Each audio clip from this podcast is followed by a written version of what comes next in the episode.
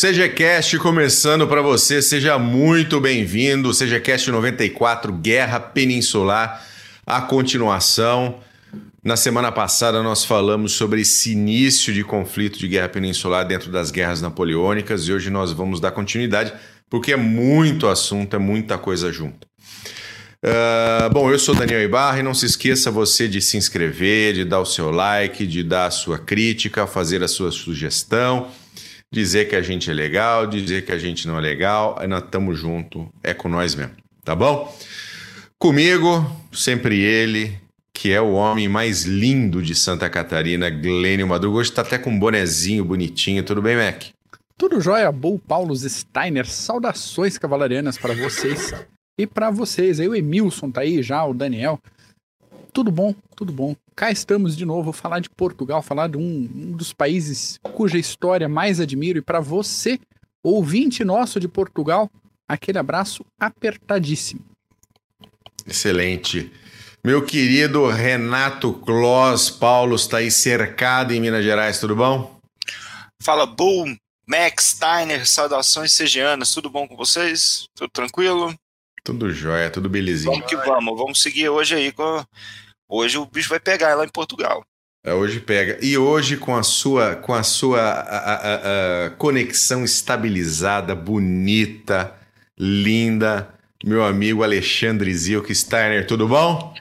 Tudo bem, graças a Deus. É, hoje eu já mandei prender o Cota, Tá? Ótimo, já, cortei, já, já, mandei prender ele para ele não usar a internet. Já, ótimo. então por isso estabilizou a coisa aqui. Boa. Ótimo, ótimo. Então você, você controla dois dos três. Né? Você controla dois dos três pontos de internet de Toledo. Isso, isso, isso. Perfeito. É, já mandei desligar o único semáforo que tem aí também. Tá? Muito bom, excelente. Um grande abraço para o Daniel, para o Emilson Ricardo que estão por aí uh, e para todos que estão nos assistindo. Mas vamos começar. Mac, antes da gente falar de eu chamar o Mac, hoje teve, hoje teve uma açãozinha diferenciada na guerra da Ucrânia, né? A base aérea de Saki lá na Crimeia. Não se sabe ainda se foi realmente atacada pelos ucranianos ou se algum bisonho né, puxou o pino da granada e jogou o pino e ficou com a granada. A gente não sabe ainda. Paulos, pois é. tem mais informações aí? Pelo que estão dizendo aí, as informações são mais de 37 aeronaves que foram pro saco, vamos dizer assim. E, e, e não só com infraestrutura e tudo. Agora, por enquanto está muito bom para ser verdade, no sentido de que, olha, um, um ataque dessa, dessa grandiosidade não não há confirmação ainda. Então vamos esperar mas que isso é um baque tanto. Bom, vamos lembrar qual foi o último um, um dia uh, sangrento para a Força Aérea Russa. Tem que pesquisar aí na Segunda Guerra Mundial, um dia que eles perderam tantas aeronaves quanto hoje. Realmente. Não. Realmente. E assim, agora, precisamos ver se perderam realmente todas aquelas aeronaves. Confirmar. E esse assessment ainda, ainda precisa ser feito. Mas, de qualquer maneira, foi um dia, um dia feliz para os ucranianos Sim. e para nós também. Eu não escondo a minha torcida por eles. E mostra que a eu, guerra está mais viva do que nunca.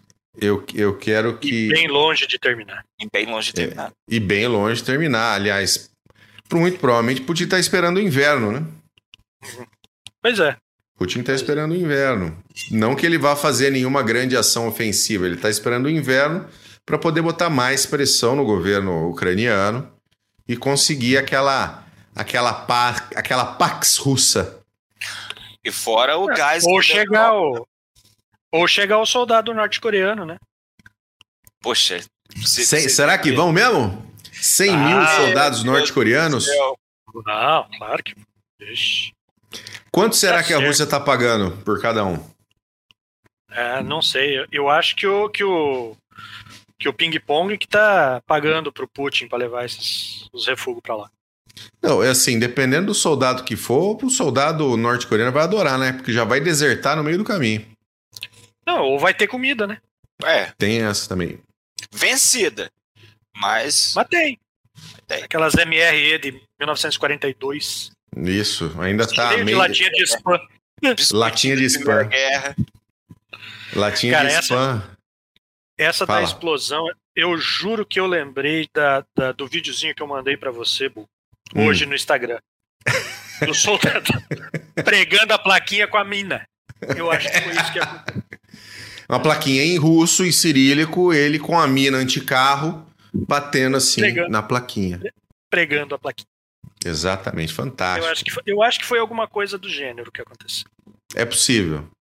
É muito possível. A gente sabe que. Ivan, pega a mina! Joga, joga aí, joga aí. Nem vou falar de que arma era. Pra não falar né, que tá, tá pegando no pé. Não, não vou falar nada. Da engenharia não era. Da das engen... comunicações também não. Não, intendência também não. Talvez, né? Artilharia é difícil, cavalaria talvez. Se fosse da Força Aérea já não tá mais. já Literalmente voaram pelos ares. É, mas é, é, assim, a gente dá risada, mas a coisa tá feia para tá para aqueles lados lá. Um abraço pro Café com Ansiedade de novo nos prestigiando. Marco Antônio, abraços aqui do norte do Brasil. Um grande abraço ao norte do Brasil. Terras bonitas. O, o Café com Ansiedade, eu falei que eu ia. É, é, é, eu falei que eu ia prestigiar o teu canal, não sei qual é o teu canal, cara. Você precisa escrever aí pra gente aí, pra gente ir lá prestigiar também teu conteúdo. Mas vamos começar a falar agora do que interessa. Mac, é você que começa? Você que começa com seus prolegômenos ou... Fala, Paulo. Hoje é, é Paulo. Sou eu. És tu? O Walter Mercado. Olha lá. Bom, é, já tem um tempo que nós, nós estamos falando das guerras napoleônicas. Nós começamos a falar de Austerlitz, que foi um pedido dos ouvintes, dos que nos assistem. E depois nós começamos a fazer essa série aí das guerras napoleônicas. Depois nós citamos a batalha, a, as batalhas de Jena-Auerstadt e depois citamos a batalha de Eylau-Friedland, quando derrotaram os russos, o czar Alexandre II. Mas na verdade foi uma derrota que depois o czar virou aliado, nós vimos ali no, no, no final do, do, penúltimo episódio. Pois bem, veio o Tratado de Tilsit, nós citamos também, Steiner falou muito do tratado, e Napoleão virou o senhor da Europa, tirando a Inglaterra, a Grã-Bretanha, Portugal e a Suécia e a Dinamarca. Então nós citamos no último episódio, nós falamos do, do bloqueio continental, né, que citou o, o, o, sistema continental, onde Napoleão como não tinha como invadir depois de Trafalgar, onde levou uma senhora derrota, não tinha como mais invadir as, as ilhas inglesas. Então, tentar estrangular a Grã-Bretanha através do sistema continental. O Mac explicou também. Pois bem, é, falar da Guerra Peninsular é, é, começa até um pouco meio esquisito, porque a Espanha era aliada de, dos franceses é, em 1807. A história dele é bem conturbada, nós, nós vamos ver ali, mas Napoleão decidiu que para reforçar, claro, a Espanha e Portugal tinham a, a, armadas poderosas e todos os recursos que a, a Península Ibérica também tinha que poderia dar a Napoleão. Napoleão, em 1807, decidiu invadir Portugal, junto da Espanha, ou junto de Manuel de Godoy, podemos dizer assim. Steiner. Manuel de Godoy mandava mais do que o príncipe, o rei Carlos. mais que o rei. mais, que, né? mais que o rei. E Bem mais que o rei. E, e, o, o Manuel de Godoy até. Napoleão até prometeu um, uma parte de Portugal para Manuel de Godoy. Olha, deixa a gente passar. Mandou o general Andoche, não era marechal, general. Amigo de Napoleão, mas não era marechal e ficou puto porque não conseguiu a, a virar marechal. Então, Junot marchou em julho de 1807 rumo a Portugal. Então, cruzou toda a Espanha. Nós citamos no, no, no último episódio. Isso aqui só fazendo um background. Então, ele marchou, mas quem. Aqueles que estão nos assistindo já há um tempo, Napoleão saiu do Canal da Mancha, saiu até as planícies da Europa Oriental, e marchou naquela, no, no, ritmo de marcha que nós citamos várias vezes. A situação na Espanha era diferente, também em Portugal. O terreno é completamente diferente. Eles não marchavam por estradas, eles marchavam por trilhas. Então, essa marcha até Lisboa, que durou, durou em torno de dois meses, se não me engano, ah, três meses, foram aos trancos e barrancos, como as pessoas falam aqui em Minas Gerais. Então, não é à toa que só chegaram dos 25 mil, só chegaram 1.900 soldados. Aos poucos que os soldados foram chegando, porque a, o, o, corpo principal foi se desfazendo aos poucos. Então. É que durante, nós... durante, a, durante a caminhada, durante, durante a caminhada, eles já começaram sendo atacados pelos, pelas costas, pelos espanhóis. É, é, os, todo, todo, tudo, tudo que havia sido combinado com os espanhóis para suprir o exército indo a Portugal, né, e que deveria ser acompanhado também por espanhóis, né, por um, por um corpo do exército espanhol, nada, nada foi dado. Então, passaram fome, passaram frio, não tinham calçado, uniforme, parecia uma, uma tropa de mendigo quando chegaram Parece a Alemanha entrando a na Rússia. Chegaram aos trapos. Saindo da Rússia. É, a cavalaria estava toda desmontada. Saiu pior, né? É, a cavalaria toda desmontada, então foi um foi um fiasco. A marcha até lá foi um fiasco. Só funcionou porque Portugal era Portugal e porque o comandante era Junot. Se fosse alguém menos enérgico, não tinha chegado, não tinha chegado em Lisboa. Exatamente. E Steiner, a, hum. a guerra nós, nós citamos a, a, no episódio passado, tal, mas de uma forma bem rápida e a guerra então vai, vai chegando aos poucos a, a para vai chegando em Portugal, mas na Espanha nós temos também ali uma, uma bagunça tanto no começo de 1808 com a família real. Napoleão chegou lá e falou, galera, ó, sai é, daqui. É, é, assim, Napoleão já vinha, já vinha querendo, já vinha querendo, já tinha decidido tomar o trono espanhol. Ele queria o trono espanhol para para dar para alguém, para um dos irmãos. Ele só confiava nos irmãos. É, e a família, a família real é, era, era decadente, era, é, era como, como os Bragança de Portugal eram decadentes, indolentes, é, sabe, estavam muito alheios a tudo que acontecia na Europa. Ele já tinha decidido: vou pegar essa coroinha para mim. E aí você tem uma rainha adúltera, publicamente adúltera, com Manuel de Godoy, era o amante da rainha.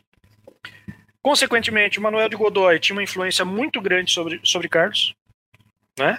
Então ele mandava na Espanha mais que Carlos. E ambos, a rainha e Manuel de Godoy, humilhavam Fernando, que era adorado pelo povo.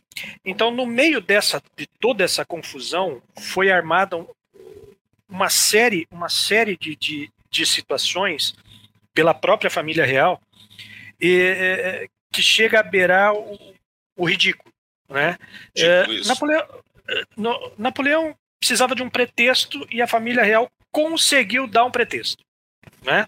É, é, Fernando, Fernando escrevia, escrevia um diário e escreveu lá sobre a indolência da família, a fraqueza do pai, a do adultério da mãe. E a mãe ficou sabendo do que ele havia escrito o que ela fez? Pegou o Manuel de Godoy, foi lá no, no vidinho do rei e falou: Fernando quer o teu trono, ele vai te matar. O que o rei fez? Foi lá falar com o amiguinho Napoleão. Ao mesmo tempo, Fernando tinha mandado uma carta para Napoleão. Falou: Eu quero casar com uma, uma princesa francesa aí, uma filha dos seus né, irmãos. Fazer um acordinho é, bom aí, né? Fazer um acordinho bom, né? É, era o pretexto que Napoleão que Napoleão queria, sabe? E, e, de tudo, de tudo isso, de, de, toda essa precipitação, foi que aconteceu é, é, é, é depois o, o, Tratado de Fontainebleau, né? É, é, onde Napoleão conseguiu tudo que queria, inclusive a coroa. Né? o problema, o problema de, de Fontainebleau, na verdade, foi quem Napoleão escolheu para dar a coroa. Né? Se ele desse essa coroa, não ao irmão, mas a Murat, seu general, seu cunhado, né? Por isso que eu disse que ele só confiava nos irmãos. Murat era o cunhado, ele não confiava em Murat. Né? É, é, Murat era enérgico, era querido pela tropa, era forte. Ao contrário do, do, do, do, do de José, do irmão, que era, sabe, era muito pacífico, ele não combinava com o povo espanhol. Né? Então, a partir daí, a Espanha convulsionou, convulsionou e deu a bagunça que deu. Isso, aí veio o 2 de maio, e depois nós, nós vamos citar em outro episódio que vai, nós vamos citar a partir de 1809 a guerrilha a, a espanhola, a guerrilha em Portugal, mas falando já indo um pouco das tropas de Yandos Junot que foram para Portugal, é, depois da Revolução Francesa, Portugal meio que sofreu um pouco, porque ele acabou tendo que entrar em guerra junto à Espanha em 1793 contra a França republicana, mas tomaram um couro ali na, perto dos Pirineus, que depois veio até o Tratado de Basel, de 1795, e Napoleão não tinha muita paciência, ele, tinha, ele possuía um, um, um esquadrão uh, naval português que tomou um couro ali no Egito, então ele já falava, ah, esses aí não vai dar certo. E depois teve até a Guerra das Laranjas, que depois a gente tem que citar dessas guerras mais malucas, foi a Guerra das Laranjas, que foi a guerra entre França e Espanha contra Portugal, conseguiram um pedaço de terra em 1801, mas depois a, Inglaterra e, França continuaram, depois veio o Tratado de Amiens, depois voltaram a brigar de novo. Então nós temos a Grã-Bretanha essa relação da Grã-Bretanha junto de Portugal. É importante citar que uh, os ingleses eles não sabiam se caso iriam de fato a, a mandarem as forças expedicionárias para Portugal ou até pela Península Ibérica. Eles estavam pensando muito mais em mandar para a Venezuela e tentar nesse meio que um ataque indireto a, a atrapalhar um pouco os planos dos espanhóis e também dos franceses, porque a armada espanhola tinha ido tudo para os franceses. Mas não aconteceu, então a guerra chegou de fato quando uh, os ingleses mandaram Sir Arthur Wellesley para Portugal. Aí eu já passo para o Steiner. Steiner, como que é a situação lá em Portugal a partir de 1807, 1808? Cara, depois, é, é, depois da capitulação de, de, em Bailém, isso, isso é, repercutiu tanto na França quanto as vitórias que, que, que foram obtidas em Austerlitz, em Jena. E, e, e, e também nesse, nesse, nesse período, o Junot já estava já tava em, em Lisboa. Né? Já tinha chegado lá com as tropas, já tinha, já tinha conseguido rearmar, realimentar, estavam vestidos, né? já, já estavam bem. Estabilizou. E ele estava lá, é, estabilizou o exército. É, é, e ele estava estacionado lá pacificamente tinha expulsado os ingleses e estava lá. Mas, é, é, diante dessa insurreição espanhola, é, é, Junot, Junot ficou isolado, né? É, e os espanhóis começaram a enviar notícias do que tinha acontecido, principalmente em Belém, aos portugueses. Né? E Junot, isolado, não estava recebendo notícia há mais de mês do que estava ocorrendo na França ou na Península. Né? Mas já estava começando a ter uma ideia do quão grave a situação estava é, e do que iria ficar. Tá? Então, ele tinha o mar dominado pelos ingleses. Os espanhóis não deixavam passar um só correio que fosse. Né? E aí, a notícia se, espalha, se espalhando em Portugal, né? se espalhando em Portugal como, como um rastilho de pólvora, é, é, isso virou uma, uma comoção violenta em Portugal né, pela liberdade. E aí a terrinha se revoltou, né? revoltou mesmo, desde o Minho até o Algarve, né? Sim. Então, é, é, é quando, quando isso acontece, é, o Junot, Junot resolve formar um conselho de guerra, tá? E, e, e, esse conselho de guerra, junto com Junot, ele, ele, ele entende que seria melhor é, evacuar tanto o Algarve, né, onde, onde ele mantinha tropa, o Alentejo e, e a Beira para poder concentrar a tropa ali em torno de Lisboa, né? Tanto para consolidar o, a posição dele na capital, mas também, principalmente, para evitar qualquer invasão inglesa ali, né? Sim. É, é, então, essa, essa, essa revolta, essa sublevação portuguesa, ela começou no Porto, né? chefiado por um bispo olha aí, povo com muito padre é difícil de conquistar. Era o bispo é. que, que começou. É o bispo que começou a revolta. Então, Havia uma povo, falta de líderes, né? Sim, tanto, tanto que é, só o que mais que mais financiou e, e, e, e, convocou a população eram os padres, os sacerdotes, os donos de fazenda e, né? e Portugal também, né? E isso. com isso o povo saiu, saiu pelas ruas aí gritando: "Viva o príncipe! Viva o príncipe! Queremos nosso príncipe de volta!" Né? Então isso isso se espalhou, né? Foi atravessou o Tejo, espalhou para o Alentejo, Elvas, Extremadura. Bom, né? É, Portugal não é tão grande assim, se espalhou rápido, né? É, é, enquanto, enquanto isso, é, já, já no Porto, já no Porto, é, é, houve um acerto com os ingleses, tá? os ingleses estavam querendo ir para cá ou para lá? Não, vamos, vamos tomar Portugal. Era interessante para os espanhóis, era interessante para os ingleses e era interessante para os portugueses também. Uma intervenção inglesa uh, em Portugal.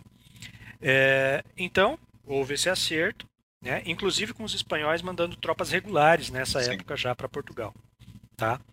Então, é, é, Junot, já antevendo isso, é, ele já ele já consegue dominar os revoltosos né, ali da, da, da, região e ainda por cima consegue pegar as tropas espanholas, entrar com a bota, eles entraram com as calças, com o fundido delas, na verdade, e momentaneamente a revolta ou por isso mesmo, né? Mas a, é, é, a situação era, era bem complicada, bem complicada para Junot se manter ali, tá? Não só não só é, é, pela quantidade de tropas que ele tinha ali, né? Mas é, porque os ingleses já desembarcaram, já haviam desembarcado no porto, né? Desembarcaram é, 15 mil homens ali, né?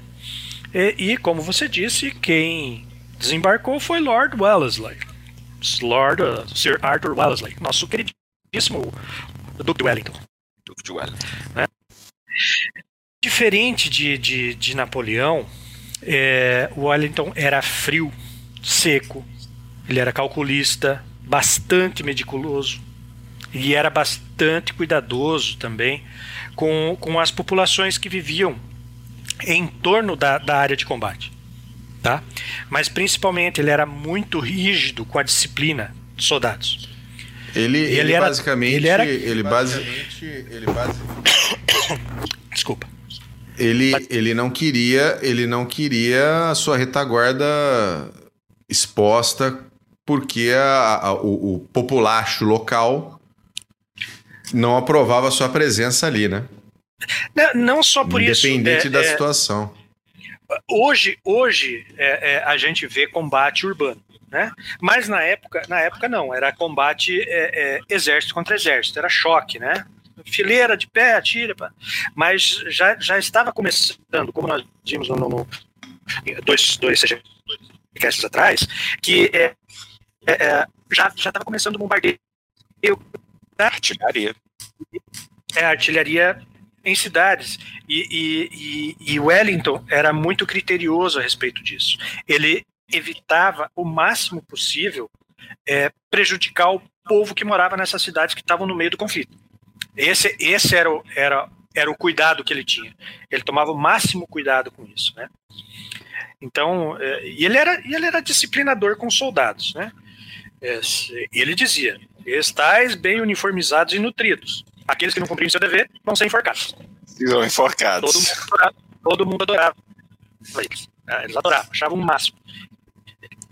É, mas assim, é, o exército inglês ele foi, ele foi muito por é, os libertadores, né? É, e, e, e, por isso, né, por causa desse acerto, todos os movimentos do, do exército inglês ele foi dirigido primeiro para Portugal antes de, de, de ele ser dirigido para alguma, alguma parte da Espanha, tá? Então, a intenção, a intenção de, de, de, de Wellington e do exército inglês né, nessa, nesse período é, era avançar diretamente sobre Lisboa. E, e o local para desembarque das, dessas tropas é, que ele havia desembarcado era na embocadura do Mondego, que é justamente é justamente que é, fica entre Lisboa e o Porto. Então é, isso permitia é, era um local como era entre os dois, ele permitiu o desembarque antes que, o, que os franceses tivessem tempo de vir ao encontro para o combate. Né? É, é, ele podia organizar as tropas antes, desembarcar, organizar antes dos franceses chegarem até ele. Né? Então ele organizou, desembarcou como planejado, 14, 15 mil homens e ó, partiu Lisboa. Né? Então, é, é após esse desembarque, isso foi dia que dia que foi isso, Paulo? Que eu esqueci. O desembarque dele foi 1 de agosto. 1 de agosto. Primeiro, né? 1 tá. de agosto. É, é, 1 de agosto. É, assim que ele, que, ele, que, ele, que ele conseguiu desembarcar e partiu, é, ele, ele passou por uma, por uma, por uma região, uma batalha. É, é, a gente tem bastante dinheiro, né? Mas aconteceram algumas, algumas outras batalhas menores aí. E no dia 17, a primeira aconteceu, é, que foi a Batalha de Roliças. No dia 17 de agosto. É, entre, entre as colinas da Columbeira, Roliça, Baraçais e a Zambujeira dos Carros. Juro tá pra você, gente, eu não tenho, eu não tenho maturidade de. Minha maturidade tá é de quinta tá. série com os nomes em português. Amo Portugal, mas eu não tenho maturidade. Esses nomes. A zambujeira dos carros, tá? Ah, vamos lá. a zambujeira, não. A zambujeira dos carros. A zambujeira dos carros. Bom, enfim. É, mas é, é. Posso, é, posso dar uma é, palhinha sobre a batalha? Sim, sim, claro, claro. Vamos lá. Era lá, três da madrugada. Corneta berrou, acordou o pessoal que estava de péssimo humor nas filas inglesas as tropas se prepararam para o deslocamento. Isso a gente já está falando aqui do dia 17 de agosto de 1808. Às 6 horas da manhã, os britânicos e os portugueses saíram de Caldas da Rainha, para quem é, acompanha a geografia portuguesa, se quiser abrir o mapa no Google, pode abrir aí, saíram de Caldas da Rainha e se colocaram em ordem de batalha lá em Óbidos, e foram para a Roliça depois disso numa coluna principal, enquanto duas outras colunas saíram para tentar uma manobra de flanqueamento. Aquela mesma lógica que a gente já falou em outros episódios que o próprio Napoleão fazia, fazer um, um fronte tentar cortar a linha de abastecimento e linha de retirada do pessoal. A coluna da direita foi formada quase totalmente por portugueses, só o alto comando não era lusitano.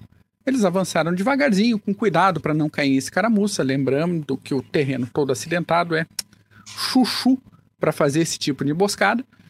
E quando eles estavam para encontrar os franceses dentro do que os observadores, o pessoal, os batedores tinham uh, levantado, cadê os franceses? Não tinha mais francês. A manobra de cerco dos ingleses tinha falhado miseravelmente. A pinça rodou e quando chegou, cadê? Cadê a galera? Para onde então, foi? Deixa eu compartilhar aqui um, um negocinho para ficar mais claro para quem está assistindo aqui. Ó. Primeiro movimento. Na tela, nada. Não acharam pessoal. O comandante francês, o Delaborde, viu a movimentação das tropas e das tropas inglesas chegando ele falou assim: a um quilômetro aqui para o sul tem uma posição de defesa mais interessante, eu vou para lá. Mais escarpada, mais difícil de flanquear tranquilo isso ali na região da, da Columbeira. Então, a, a, o retraimento deles foi tão organizado, tão organizado, que o pessoal que participou da batalha falou depois que mais parecia uma parada militar do que uma manobra de retraimento.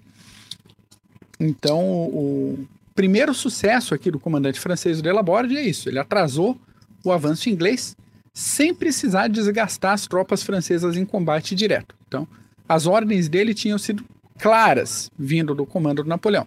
Observa o inimigo e, se possível, atrasa o cara. Napoleão e do Junot, que estava ali se, se virando. Dia segue, tropa movimentando. O Wellesley ficou puto quando chegou a situação dele. Falou: tá, cadê a francesada? Não tá lá. Né? Reorganizou os cinco dentes do avanço, um cada, cada dente lateral aqui, as colunas de flanqueamento e o, o centro dividido em três unidades. Passou o bizu aí da posição da nova posição francesa para artilharia e fez chover fogo lá em cima do pessoal. Foi um zaralho tão grande, mas tão grande, que até o Delaborde foi ferido no, no, no processo. Até ele, foi, até ele rodou, né?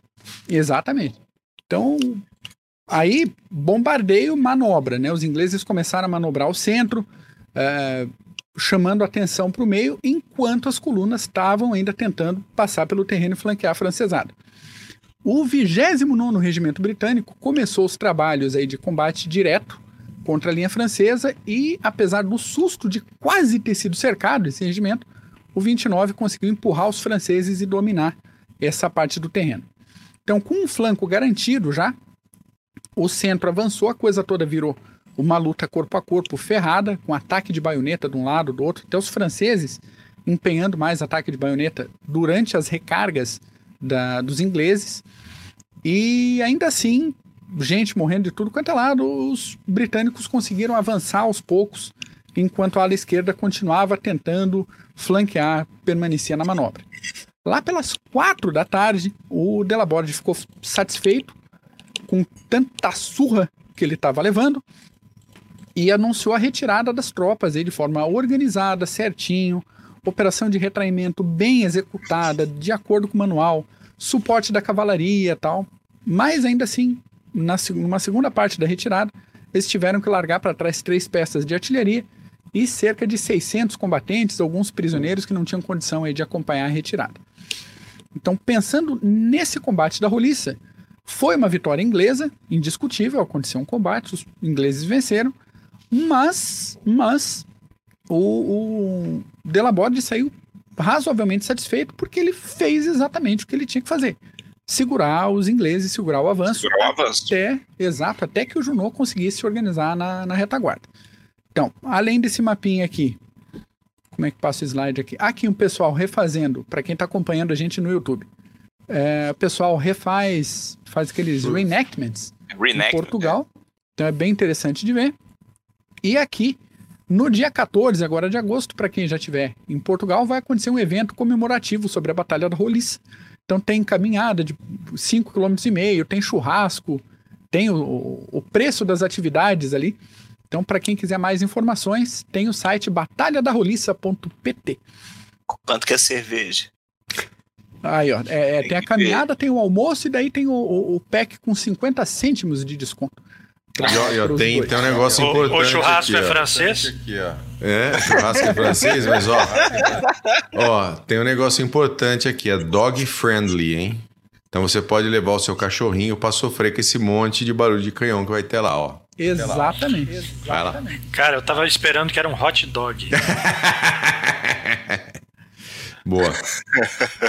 E aí, feito essa essa manobra toda de da Batalha da Roliça, Quatro dias depois, a situação ia azedar de novo lá em Vimeiro. Então, depois desse sucesso aí, o Wellesley seguiu para a região de Vimeiro, se instalou para cobrir o desembarque de mais tropas de apoio que estavam chegando. Ele ia, o pessoal ia desembarcar na praia do Porto Novo. De novo, o pessoal aí do Google Maps pode, pode dar uma busca. Primeira brigada que ele estava esperando chegou no dia 19, a segunda brigada chegou no dia 20, Conforme o pessoal foi desembarcando, o Wellesley já articulou a movimentação dessa tropa, não, não esperou desembarcar todo mundo, conforme vinha descendo, já foi alocando. Falou: esse pessoal vai para lá, esse regimento vai para lá, esse batalhão vai para cá, já começou a desdobrar a galera. E aí, que no dia 20 chegou um cara mais antigo que o Wellesley. E em situações normais, né, até onde a gente leva em consideração, e os britânicos são muito bons para seguir regra, a antiguidade é posto atividade é posto. Então, para não tumultuar o comando, o antigão Sir Harry Burrett resolveu permanecer embarcado pelo menos mais um dia. Eu vou ficar aqui, não vou descer, senão vou ter que pegar o comando do Wellesley, vai, vai ficar chato. O cara tá entendendo o que, que tá acontecendo aí no terreno. Eu não, né? Eu tô chegando de boa aqui. E o Wellesley teve uma visão de terreno bem interessante aqui.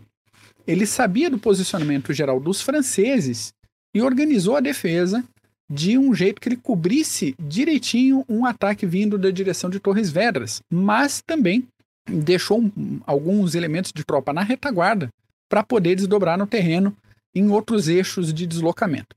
Ainda nesse dia 20, o Junot começou o avanço vindo justamente de Torres Vedras, que era a base dele. O avanço foi também de acordo com as regras de conduta, regras dos bons costumes da guerra da época. Então, primeiro, um destacamento de cavalaria avançado para fazer reconhecimento, depois um regimento de caçadores, porque vai a pé mesmo se vire. É, por fim, o grosso da tropa, granadeiro, artilharia, suprimentos e lá no fundão mais uma força de cavalaria para proteger a retaguarda. Operação padrão.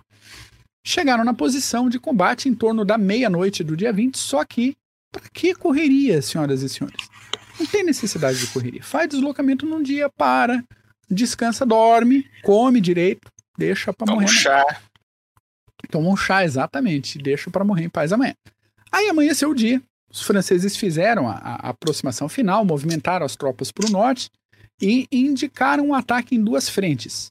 O Wellesley, do outro lado, ajustou o sistema defensivo, desdobrou a tropa para cobrir o avanço em Ribamar e em Ventosa. Que a gente tem um mapinha, deixa eu ver se a gente tem um mapa maior aqui. É um maior, é.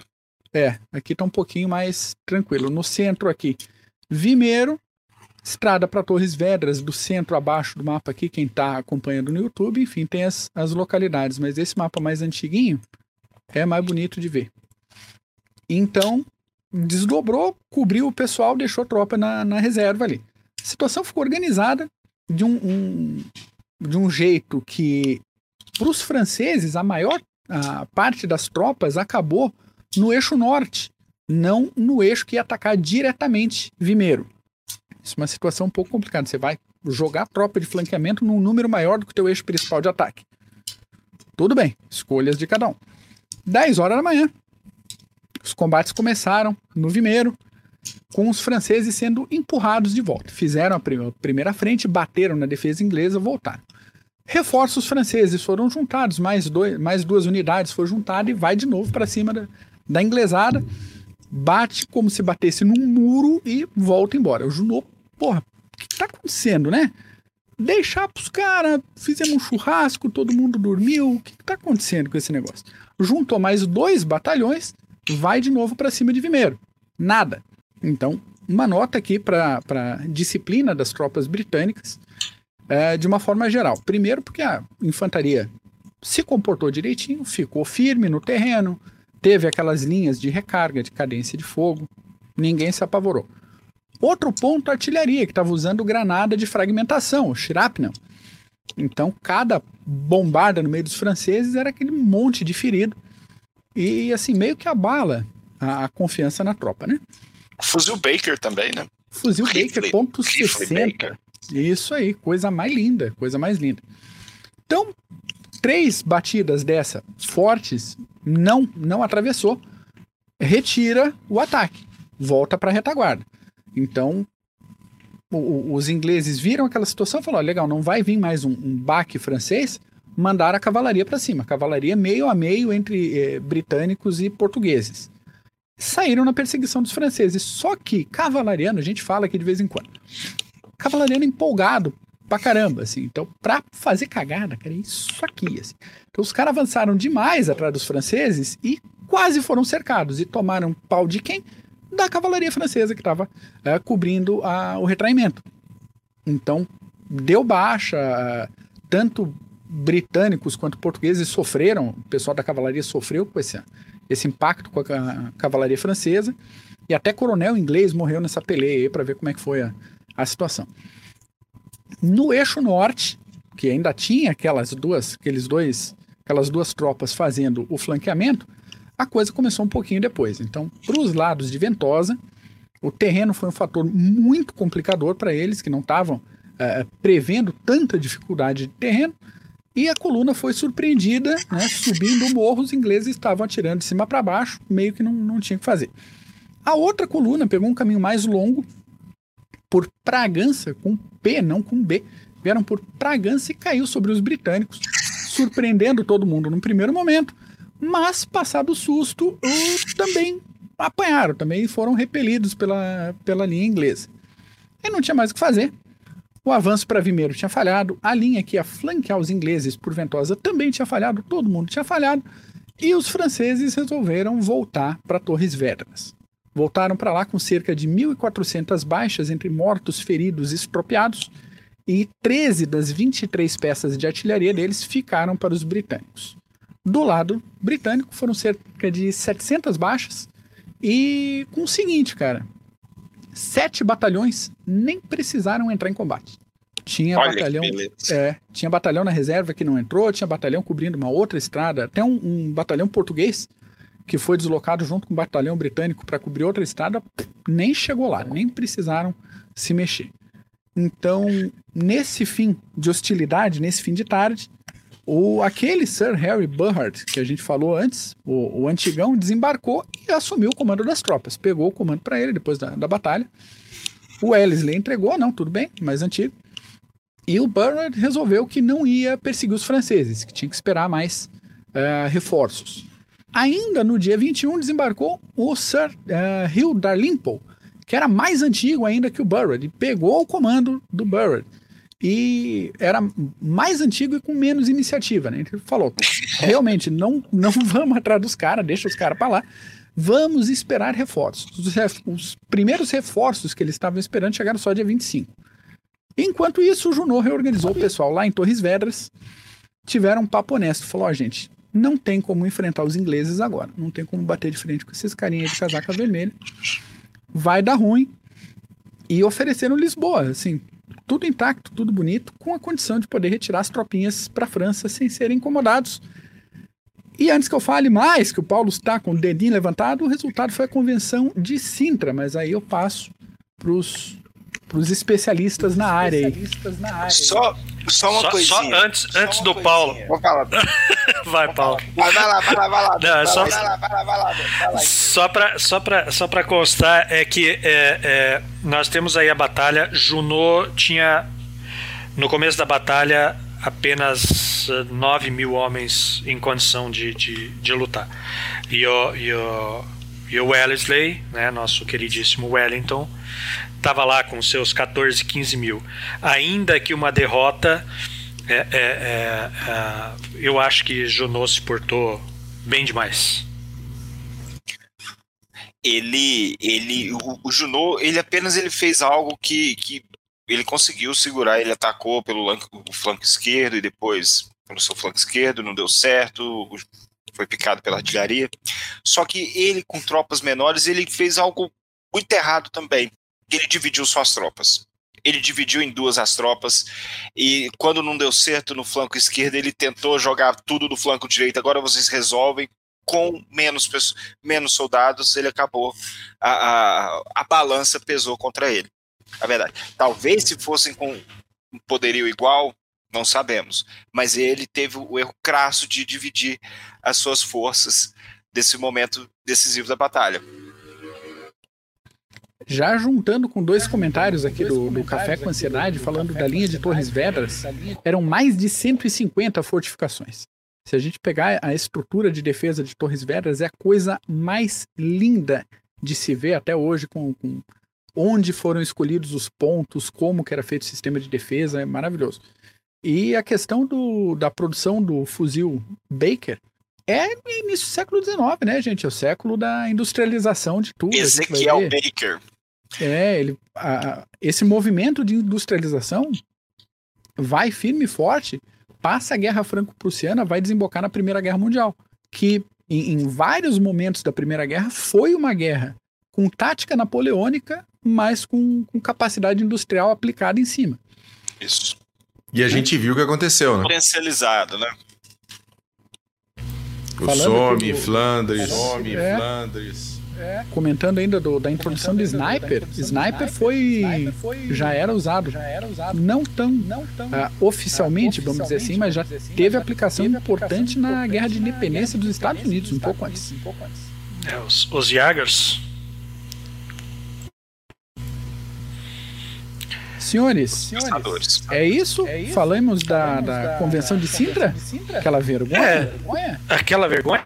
É, assim, logo depois, logo depois dessa, dessa batalha, é, é, o, o, só para constar, o Junot, o Junot não tinha não tinha mais nem 10 mil homens. É, então ele, ele precisava conter os habitantes, em torno de 300 mil, e mais todo o exército britânico, agora reforçado, com mais de 28 mil homens. Então é, é, não teve alternativa, muita alternativa para ele. Era mandar o Kellerman negociar mesmo. Não, a negociação, a negociação é toda na, na, na vergonha dos dois velho carçudo que chegaram depois. Entendeu? Isso aí. É, você levou. Isso aí. Fala aí, eu nem vou falar. Eu, eu, eu, eu fico de mau humor. eu fico de mau humor. Chegaram um resuminho? os dois e, e... Resume, resume. Por favor, Vamos véio. lá. Praças e fortes serão entregues aos britânicos na situação em que se encontram no momento. Não precisa reformar nada, passar aquela tinta depois do final do aluguel. Tranquilo, entrega como tá. Vão dar garantia à evacuação das tropas francesas de volta para a França usando a Royal Navy como Uber. Isso. A Royal Navy que, que, que garante, que carregue. Franceses levam toda a artilharia e todo o armamento de calibre francês, mais cavalos, carroças, suprimentos, dinheiro e afins. Feridos e tudo junto. O Putin. O Putin. Exatamente. exatamente. Muita coisa que foi saqueada no processo, a Royal Navy vai transportar bonitinho e vai deixar de forma segura em portos franceses. Feridos e estropiados que não poderiam embarcar ficam sob cuidados do exército britânico, às custas do governo britânico, até que tenham condições de serem levados de volta para a França, pelos britânicos, evidentemente. No caso de se levantarem dúvidas, aquela letra miúda do contrato, caso haja dúvida sobre o sentido de algum artigo aqui desse tratado, este artigo será explicado a favor do exército francês. Todos os súditos da França ou de potências amigáveis ou aliadas à França, domiciliados em Portugal ou acidental, acidentalmente, acidentalmente, eu fico indignado, serão protegidos. Tropeçaram e caíram lá. Exatamente, exatamente.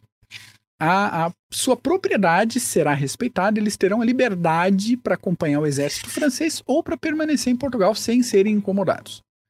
Indivíduos com cargos civis no exército francês que tenham sido, por acaso, por acidente, aprisionados uh, pelas tropas britânicas ou por tropas portuguesas em qualquer parte de Portugal serão restituídos como habitualmente, ou seja, sem troca não precisa devolver prisioneiro britânico. Só libera aí, pede desculpa bonitinho e deixa o cara embora. Como, como que assina, como que assina? O Junot tava com as calças na mão, não sabendo se como é que ia ser voltar, se a cabeça ia rolar, se não ia rolar. Como que os ingleses assinam um tratado desse? Bull, explica Bull. aí, cara. Explica aí. Não tem Em uma palavra, explicação. medo tem explicação, cara. Não tem explicação. Olha, pode ser medo dos dois velho carçudo lá. Não vejo. Aliás, a. a, a, a o, o, medo do exército francês, não dos, não dos velhos.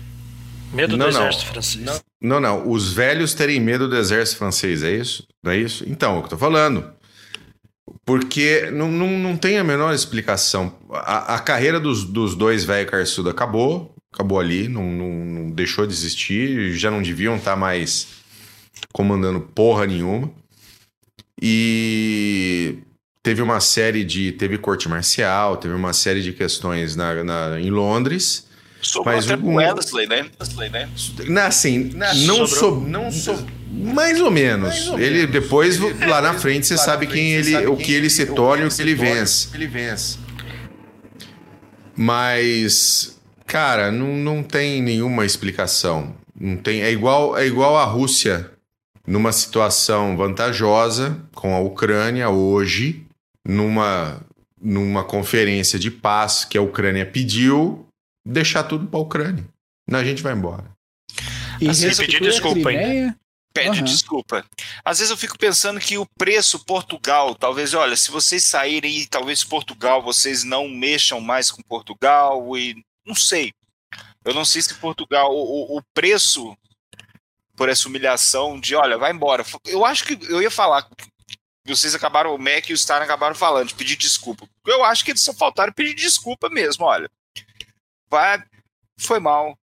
E olha que apesar, e apesar dessa linha cagada aí que eles fizeram, uh, uh, o Império ainda durou mais 150 anos. É, e, e, o, mais, o mais legal é, é, é, que Junot chega, chega na França, vai ter uma com o Napoleão, e Napoleão diz a ele, como general, poderias ter feito mais. mas de todo o resto, nada tens que se envergonhar, pois nada foi feito diferente da honra. Né? Então, assim, perdeu, mas ganhou, meu filho. Obrigado. É, eu, eu teria, eu teria colocado. Eu sou, sou. Eu sou se eu sou o Jorjão lá, eu tinha botado esses dois filha da puta lá no Gallows Pole e enforcado os dois. Eu só fico imaginando, conhecendo um pouco da personalidade de Wellington, eu só fico imaginando ele vendo os termos da convenção. Com as duas mãos na cabeça, isto vai dar merda. Isto vai dar merda. Exatamente, eu vou precisar voltar aqui. Vou precisar voltar. Impressionante. Olha, o, o Café com Ansiedade comentou aqui algum pacto secreto dos maçons. Eu não duvido. Eu não duvido de nada, cara.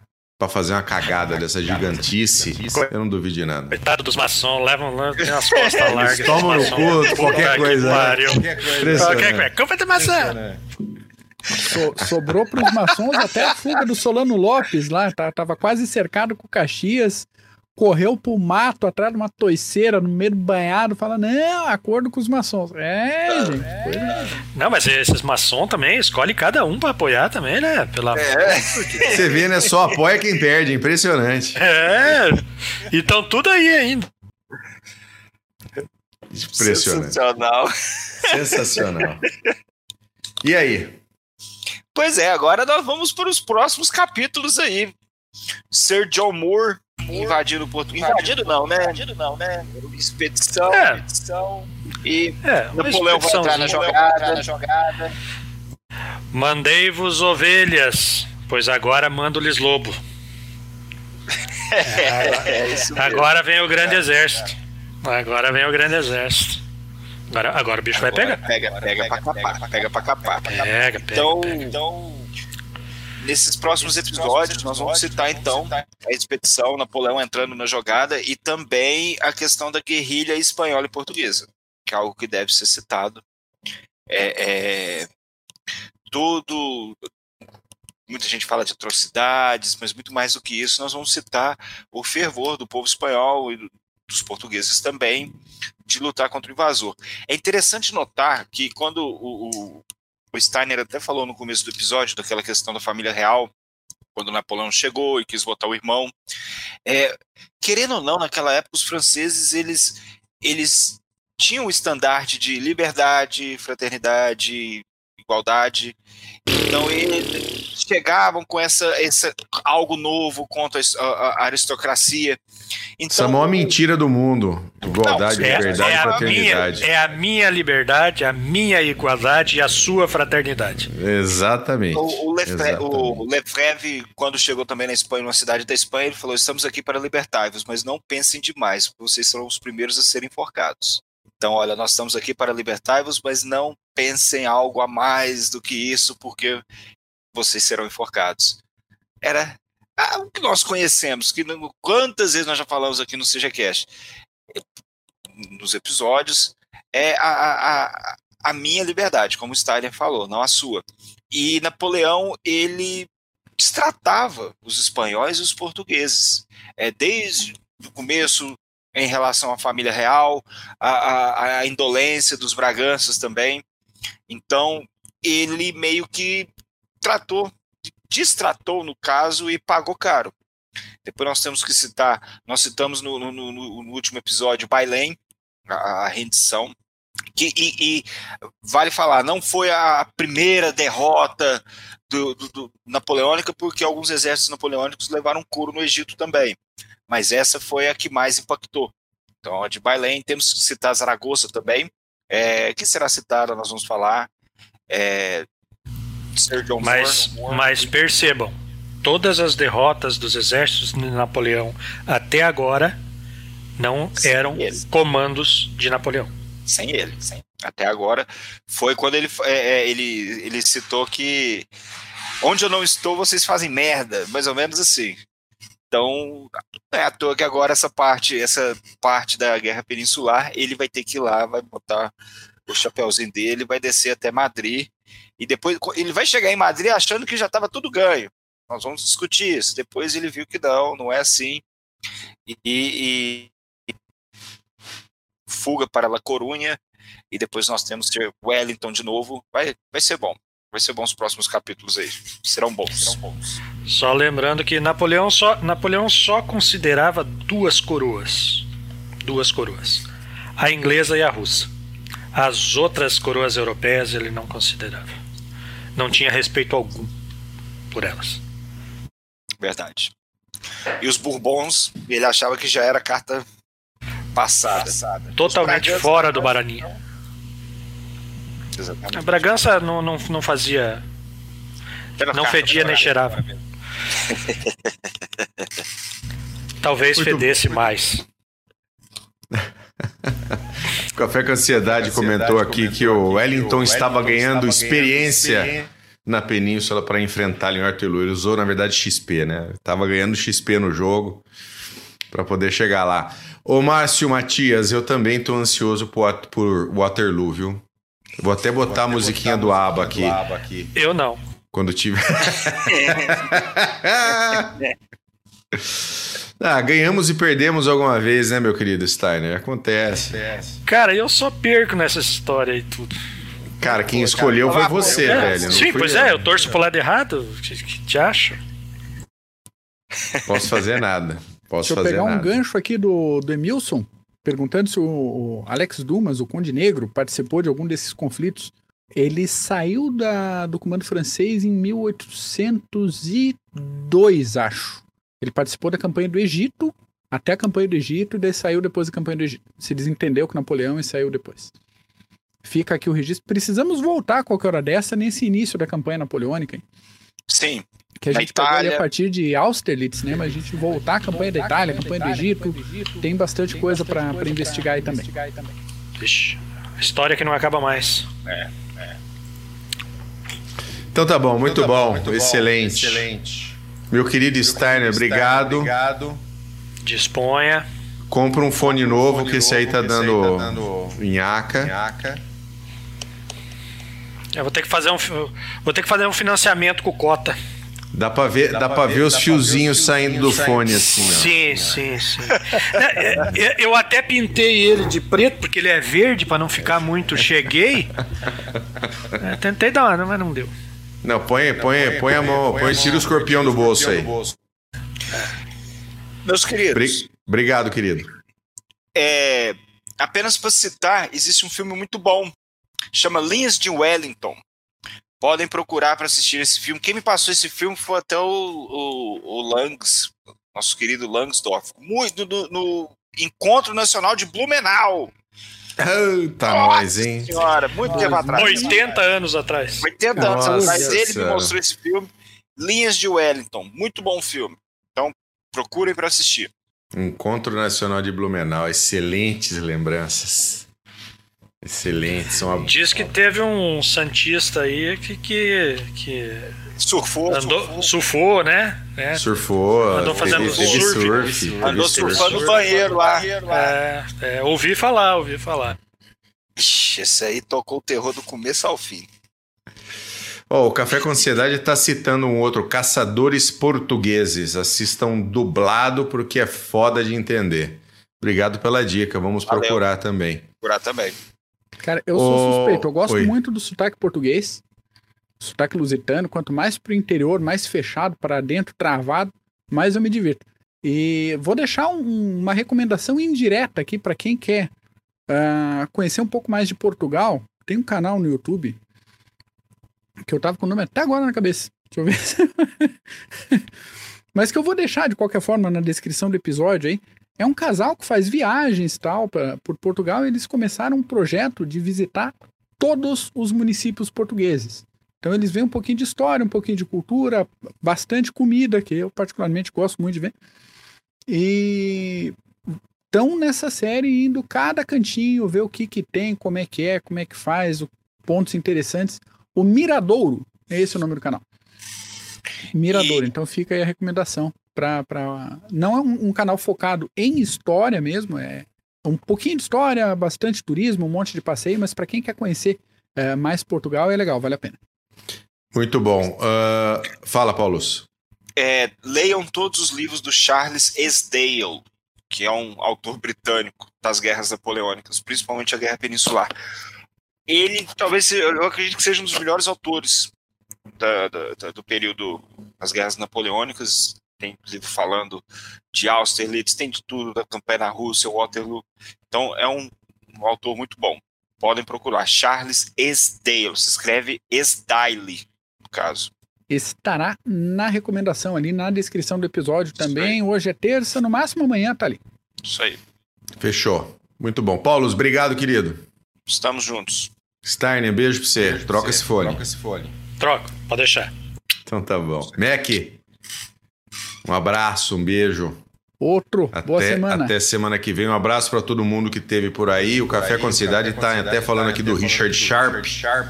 Vamos deixar também, deixar na, também na descrição tá bom?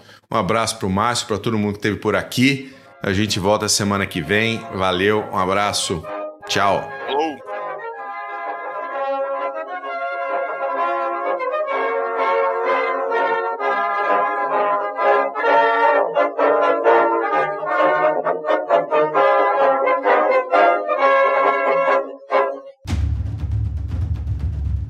O processo de internacionalização das empresas vem colocando cada decisão institucional à prova. E para ter destaque nesse cenário cada vez mais dinâmico, é necessário que o profissional compreenda questões políticas, geopolíticas, estratégicas, diplomáticas, jurídicas, sociais e éticas.